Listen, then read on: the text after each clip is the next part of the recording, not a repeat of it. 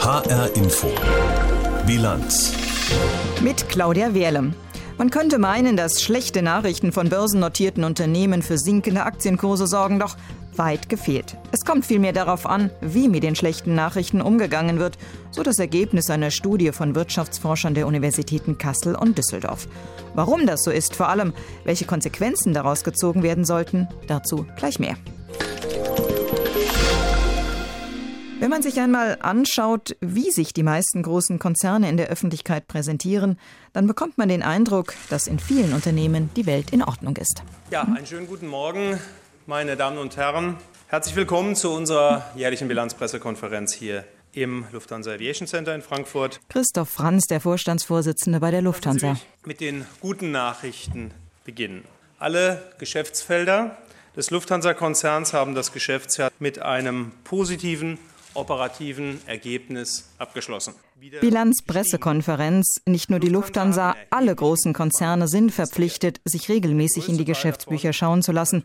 Sie müssen Rechenschaft abgeben über das, was in den vergangenen Monaten gut und was weniger gut gelaufen ist.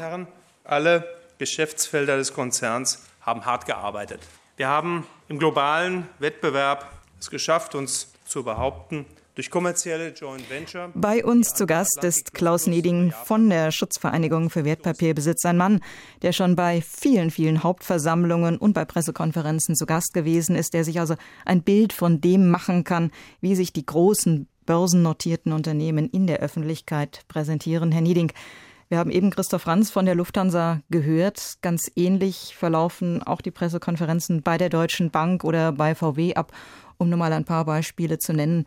Ist das Ihrer Erfahrung nach immer so, dass die positiven Nachrichten, dass das Gute so in den Vordergrund gehoben wird?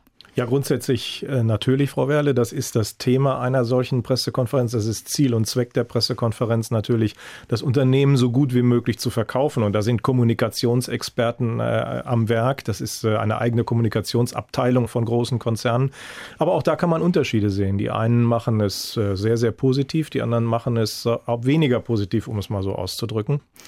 Nun ist ja wirklich nicht alles Gold, was glänzt. Unternehmen machen Verluste. Im schlimmsten Fall gibt es Skandale, es gibt äh, Korruptionen und ganz, ganz andere unangenehme Nachrichten. Aus Ihrer Erfahrung, wie gehen die Firmenchefs damit um?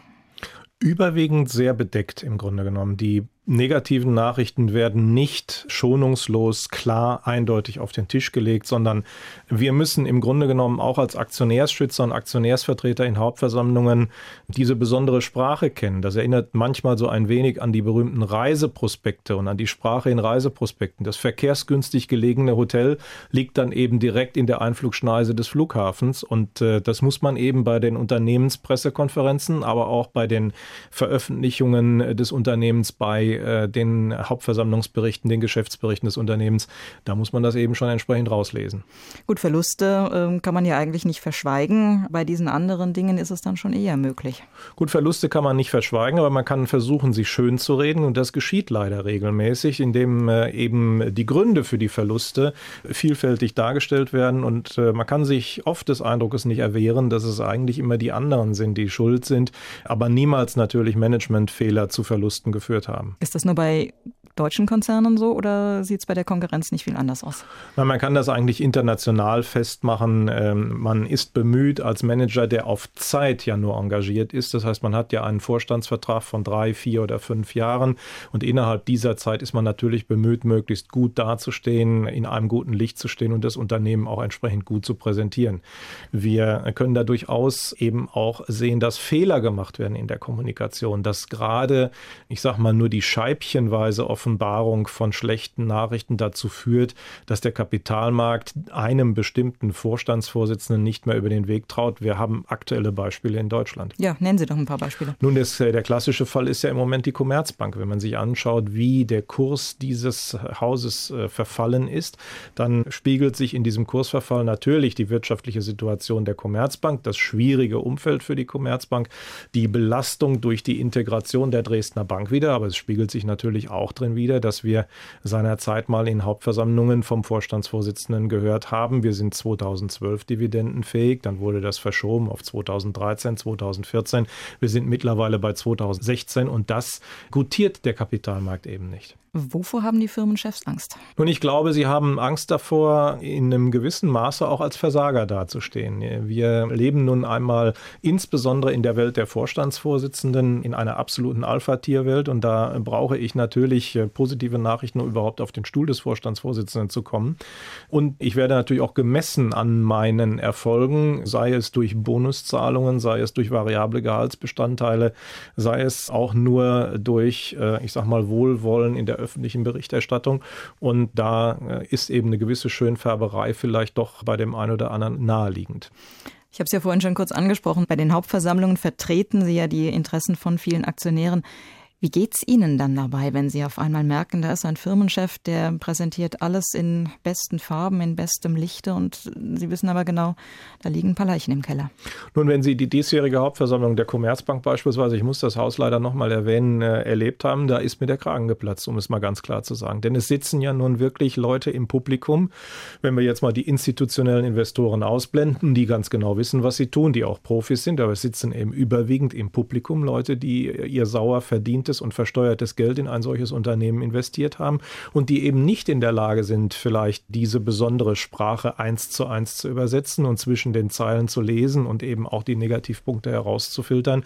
Und da kann einem schon mal der Kragen platzen, wenn dann der Vorstandsvorsitzende oder ein Vorstandsmitglied, was dann verantwortlich ist, in schönfärberischer Art und Weise hingeht und die Schuld immer nur auf externe Faktoren schiebt und niemals eigenes Versagen auch mal anspricht. Lassen sich viele Aktionäre davon noch blenden? Es gibt Gesellschaften, Gesellschaften, da ist der Ruf so ruiniert, dass äh, der Kurs auch entsprechend verfallen ist und da lässt man sich dann nicht mehr vom blenden. Aber wir haben es ja zum Beispiel am neuen Markt erlebt. Da waren ja eine ganze Reihe von Blendern unterwegs und denen ist es ja auch relativ lange gelungen, den schönen Anschein äh, und äh, das Blenden hochzuhalten. Neuer Markt, das war eine Zeit, wo viele technikorientierte Unternehmen an die Börse gegangen sind und das war auch eine Zeit, da wollten viele Menschen Aktien haben von Unternehmen, von denen sie nicht einmal wussten, welche Geschäftsmodelle denn überhaupt dahinter stehen. Auch da hat im Grunde genommen die Kommunikation und das, ich sag mal, vielleicht runterspielen von schlechten Nachrichten und das äh, übermäßige Aufbauschen von kleinen positiven Dingen dazu geführt, dass eine regelrechte Goldgräberstimmung äh, gerade auch bei den Privataktionären entstanden ist. Und deswegen zucken ja viele Aktionäre heute zusammen, wenn äh, der Wirtschaftsminister Rösler um die Ecke kommt und die Idee der Wiederbelebung des neuen Marktes hat. Nun ist der Zusammenbruch des neuen Marktes schon ein paar Jahre her. Wenn Sie aber jetzt aktuell die Commerzbank ansprechen, heißt das, dass viele Unternehmen noch nichts gelernt haben. Also die Art der Präsentation in der Öffentlichkeit äh, hat sich eigentlich wenig verändert. Und sagen wir mal so, ich würde die Commerzbank natürlich in keinster Weise mit dem neuen Markt vergleichen wollen. Das ist äh, immer noch ein Unternehmen, was äh, ein solides, äh, vernünftiges Bankgeschäft natürlich betreibt und was natürlich die Probleme hat, dass sie 2008 vor Ausbruch der größten Finanzkrise äh, der Geschichte die Dresdner Bank integrieren musste und dann natürlich in ein total äh, falsches und schweres äh, Umfeld gekommen ist. Aber ich habe Herrn Blessing vor der Hauptversammlung und auch in der Hauptversammlung sehr deutlich gesagt, verdammt nochmal, wir Aktionäre verstehen doch, wenn ein Unternehmen diese schwierige Zeit hat. Wir sehen das doch auch. Wir sind ja auch nicht dumm. Und dann soll er das doch einfach sagen. Und dann wird eben auf den Tisch gelegt, äh, liebe Leute, das kostet uns verdammt viel Geld, das Unternehmen wieder einigermaßen zu stabilisieren. Wir sind hier dreifach, vierfach im Grunde genommen getroffen worden. Auch natürlich durch die eigene Entscheidung, die Dresdner Bank zu kaufen. Und dann sagt man den Leuten, wir werden in den nächsten fünf, sechs Jahren keine Dividende ausschütten können. Und das wird dann auch von den Leuten akzeptiert. Zumindest mal besser akzeptiert, als wenn man drum rumredet um den heißen Brei und immer nur scheibchenweise Weise die Wahrheit liefert. Ich will mal ein anderes Beispiel bringen als Extrembeispiel auf der anderen Seite. Deutsche Bank äh, Pressekonferenz 2005. Da geht Herr Dr. Ackermann hin und äh, stellt einen Rekordgewinn in den Raum und verkündet gleichzeitig und trotzdem müssen wir unsere Kosten noch weiter senken. Wir sind immer noch nicht wettbewerbsfähig und wir werden weitere 6000 Arbeitnehmer freilassen. Das ist vielleicht, sagen wir mal, die andere Seite der Medaille, dass man da vielleicht ein wenig zu unsensibel mit diesen Botschaften umgeht und das eine mit dem anderen verknüpft. Das muss vielleicht so auch nicht gemacht werden, aber da ist schonungslos und offen kommuniziert worden zumindest. Rüdiger Hahn sagt, ehrlich währt am längsten auch an der Börse. Rüdiger Hahn ist Professor an der Universität in Kassel und er wollte zusammen mit Professor Daniel Reimsbach von der Heinrich-Heine-Universität in Düsseldorf ganz genau wissen, welchen Einfluss denn schlechte Nachrichten auf die Aktienkurse von den entsprechenden Unternehmen haben. Und äh, er hat eine Studie durchgeführt. Herr Professor Hahn, nun gehen wir mal davon aus, ein Konzern hat zunächst versucht, die schlechten Nachrichten zu verschleiern. Was passiert? Nun zunächst mal, wir haben uns einen ähm, ganz besonderen Teil der unternehmerischen Berichterstattung angeschaut, nämlich die Nachhaltigkeitsberichterstattung. Die ist natürlich im Gegensatz zur Finanzberichterstattung noch wesentlich weniger stark, teilweise gar nicht reguliert. Und da ist natürlich die Möglichkeit dieses ja, Freibeutertums, ich schreibe das, was mir am besten gefällt, noch wesentlich eher gegeben, als wir es jetzt gerade schon für die Finanzberichterstattung gehört haben. Und nun haben wir uns eben angeschaut, was passiert, wenn Unternehmen berichten oder nicht berichten. Die Gefahr, wenn sie gerade über solche schlechte Nachrichten nicht berichten, ist natürlich, Sie werden aufgedeckt. Mittlerweile gibt es eine ganze Reihe von Organisationen, Nichtregierungsorganisationen, äh, Greenpeace, Attac ähnliches, die gerne auf Unternehmen schauen. Und da ist natürlich die Gefahr tatsächlich dieses erwischt werden, dem falschen Fuß erwischt werden. Und das tut dem Aktienkurs ganz und gar nicht gut, wie wir sehr verständlicherweise in unserer Studie tatsächlich dann auch wieder beweisen konnten. Also das heißt, das macht einen Unterschied, wenn ein Unternehmen von sich aus schlechte Nachrichten präsentiert oder wenn es dann äh, von einem Dritten aufgedeckt wird. Absolut. Die Ergebnisse, dass äh, wenn ein Dritter die schlechten Nachrichten, wir haben jetzt speziell Elemente von Kinderarbeit in der Wertschöpfungskette, von diskriminierenden Arbeitsmethoden und ähnliches haben wir in unsere Studie aufgenommen. Wenn das von außen aufgedeckt wird, dann wird das Unternehmen von den Aktionären, wir haben hier nicht professionelle Investoren uns angeschaut, abgestraft im Aktienkurs, im Anlegerverhalten. Wenn das Unternehmen das selber aufdeckt, dann haben wir quasi keinen Einfluss dieser Nachrichten auf den Aktienkurs herausfinden können. Das heißt im Umkehrschluss, das haben tatsächlich die Aktionäre anscheinend als eine Art Risikomanagement, als eine Art offenes Kommunizieren. Wir kennen unsere Probleme und können mit diesen Problemen dann auch irgendwie in Zukunft umgehen, identifiziert und dementsprechend auch positiv gutiert. Das heißt, sie waren dann recht milde sogar. Ja, milde, das ist immer schwierig rauszukriegen. Sie haben es natürlich nicht positiv honoriert, dass jetzt schlechte Nachrichten da waren. Der Aktienkurs ist jetzt nicht äh, gewachsen oder ähnliches.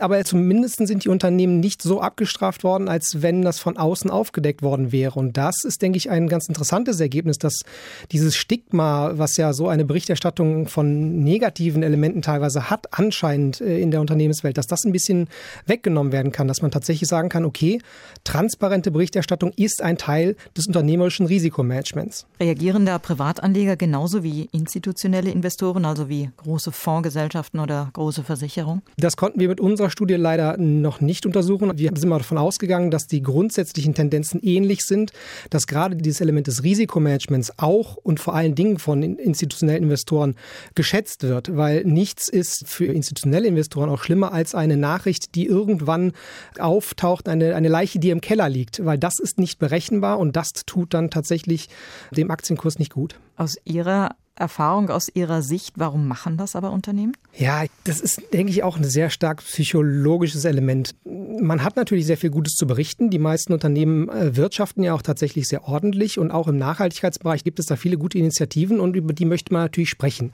Das gilt bei uns im Privatbereich natürlich ganz genauso.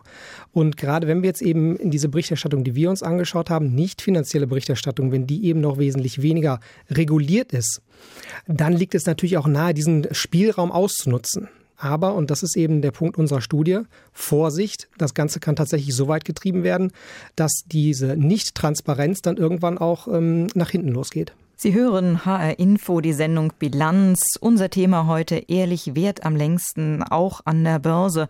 Zu Gast ist äh, Professor Rüdiger Hahn von der Universität in Kassel und Klaus Nieding von der Deutschen Schutzvereinigung für Wertpapierbesitz. Wie gehen wir nun mit der ganzen Sache um? Ehrlich wird am längsten auch an der Börse. Viele Unternehmen tun sich ja noch recht schwer, da entsprechende Konsequenzen rauszuziehen. Herr Nieding, was wären Ihre Vorschläge? Nun, ganz wichtig ist, dass man dem Aktionär oder auch dem Kapitalmarkt reinen Wein einschenkt. Wenn wirklich die Zeiten schlecht sind, dann hat jeder, der ein Unternehmensinvestment tätigt und nichts anderes ist die Investition in Aktien, hat jeder Verständnis dafür, dass er eben auch in schlechten Zeiten als Unternehmer, als Mitunternehmer in Anführungsstrichen, sei es auch nur mit der, mit der kleinen Tätigkeit des Aktieninvestments, dass man eben da auch äh, mit in einem Boot sitzt mit der Unternehmensführung. Und ich äh, kann auch nur anraten, raten, dass man auch selbstkritisch genug ist als Unternehmensführung, dass man nicht versucht, sich den berühmten Teflon-Anzug anzuziehen und alles an sich abprallen zu lassen, nach dem Motto bloß kein schwarzes Fleckchen auf meiner weißen Weste, denn ich möchte ja, wenn mein Zeitvertrag äh, bei dieser einen Aktiengesellschaft abgelaufen ist und vielleicht nicht mehr verlängert wird, möchte ich ja bei einer anderen Aktiengesellschaft wieder anheuern und da möchte ich vielleicht äh, noch bessere Vertragskonditionen herausholen. Auch äh, das zählt für mich eigentlich zur unternehmerischen Verantwortung eines Vorstandes, dass er auch in der Lage ist zu sagen, jawohl, wir sind im Augenblick in einer schwierigen Zeit. Wir haben Marktprobleme, wir haben Probleme, die aus unserem eigenen äh, Laden heraus resultieren und dass er das eben auch offensiv kommuniziert, aber eben auch gleichzeitig mitliefert, was man an Gegenmaßnahmen ergreift. Das kann man ja durchaus miteinander verknüpfen und dann auch positiv darstellen. Aber wie wir eben schon gehört haben, das äh, Einräumen, das Erwischtwerden ist auch in der Finanzkommunikation ausgesprochen nachteilig. Aber das heißt, eigentlich wird ein ganz anderer Typ von Manager gefordert oder von Vorstandsvorsitzender? Ja, es wird äh, im Grunde genommen, sagen wir mal, auch eine, eine größere Verantwortung bei den Vorständen äh, gefordert. Äh, Im Grunde genommen das Gleiche, was ich als Familienunternehmer habe, wenn ich für meine Belegschaft verantwortlich bin. Ich meine, die Leute, die bei mir arbeiten, in meinem eigenen Betrieb, der mir zu 100 Prozent gehört, die vertrauen mir ja auch, dass am Monatsende das Geld da ist und die haben auch Verständnis dafür, wenn wir mal Schwierigkeiten haben. Die sehen das sogar noch viel, viel früher und viel eher, als das zum Teil ja die Aktionäre tun. Ich meine, wir haben eben das Beispiel Commerzbank genannt. Sprechen Sie doch mal mit Belegschaftsaktionären der Commerzbank. Das sind Leute, die dort arbeiten, die sagen, ich habe nicht nur ein, ein, schlechtes Gefühl, wenn ich zur Arbeit gehe, da ist nicht nur Druck da, da ist äh, vielleicht auch mal schlechte Stimmung im Haus, weil äh, sich das auch so ein bisschen auf die Seele und auf die Motivation legt, sondern ich habe vielleicht auch Angst um meine Altersversorgung, die ja zum Teil in Aktien besteht. Diese Leute haben ein, eine sehr, sehr feinfühlige Antenne für Probleme und sehen natürlich auch die hausgemachten Probleme viel schneller als der außenstehende Aktionär. Und das fordere ich eigentlich auch vom angestellten Vorstand einer börsennotierten Aktiengesellschaft, dass er das dem Eigentümer, nichts anderes ist der Aktionär, schonungslos und offen kommuniziert. Vor allen Dingen, wenn die Mitarbeiter schon mit schlechtem Gefühl zur Arbeit gehen, dann potenziert sich das ja nochmal. Dann wird die Arbeit vielleicht nicht mehr so gut gemacht, wie sie vielleicht gemacht werden könnte. Das Engagement lässt nach. Also das hat ja ganz viele, viele Konsequenzen. An, gerade an dem Beispiel, Frau Werle, sehen wir, dass der berühmte Gegensatz, der gerne mal hervorgeholt wird, äh, Stakeholder versus Shareholder, also dass die Arbeitnehmer gegen die Interessen der Aktionäre im Grunde genommen gerichtet sind, die Arbeitnehmerinteressen gegen Interessen der Aktionäre gerichtet sind, nicht, nicht zutrifft.